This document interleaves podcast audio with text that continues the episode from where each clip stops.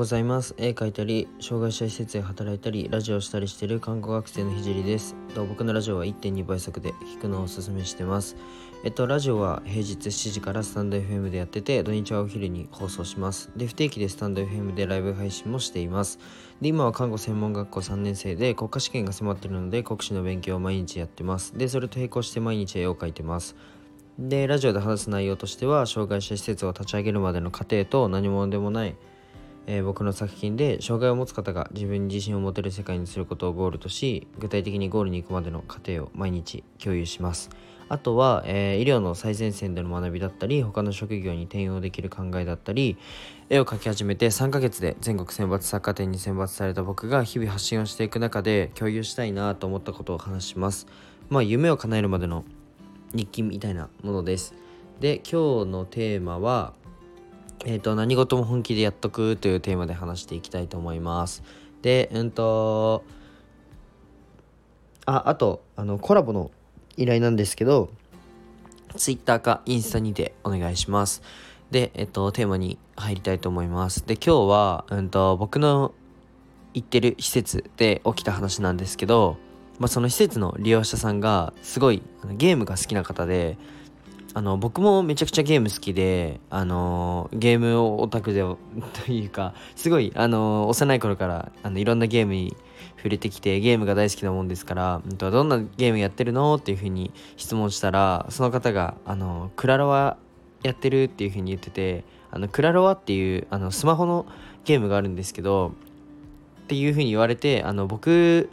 高校生の時にめちゃくちゃそのクラロワクラッシュロワイヤルっていうゲームをめちゃくちゃやっててあのすいませんわからない人がいたらすいません。であのクラロワというゲームに僕もめちゃくちゃハマってる時期があって本当になんか、プロゲーマーなりてえとか思ってあのサッカー部なんですけど普通に部活とかあのー、部活終わったら速攻クラロワ開いてもう一日休みの日なんかは1日18時間ぐらいプレイした時もありました。で当時はもう本当にめちゃくちゃ本気でやってたゲームだったんですけどまあそれがクラロワなんですけど、まあ、その好きな自分が好きなゲームでありながらまあ懐かしいということもありもうそれ聞いた時にめちゃくちゃ興奮してあマジでクラロワやってるんすか？みたいになってすごい盛り上がってで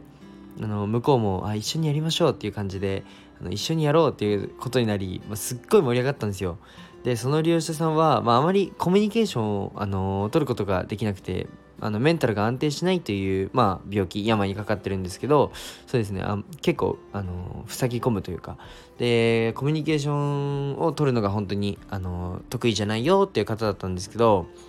あのちなみにあの、まあ、クラロワっていうゲームは結構あの、まあ、心理戦とかも含まれてくるんですけど、まあ、なんか治療の一環としてあのクラロワというそのクラロワが、え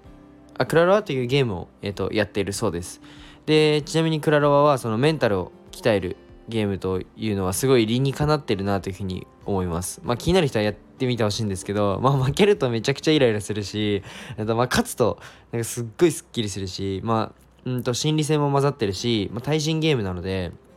あの、まあ頭脳、えっと、心理戦も混ざってるような頭脳ゲームですね。で、えっと、僕はこの出来事から、まあ何でもいいから本気でやることは、あの、大切で、まあ人とつながることができるんだなっていうふうに改めて感じましたで僕がそのクララをやっててその利用者さんと話せたのはまあ運が良かったそのそのゲームをやってたっていうその運はあると思うんですけど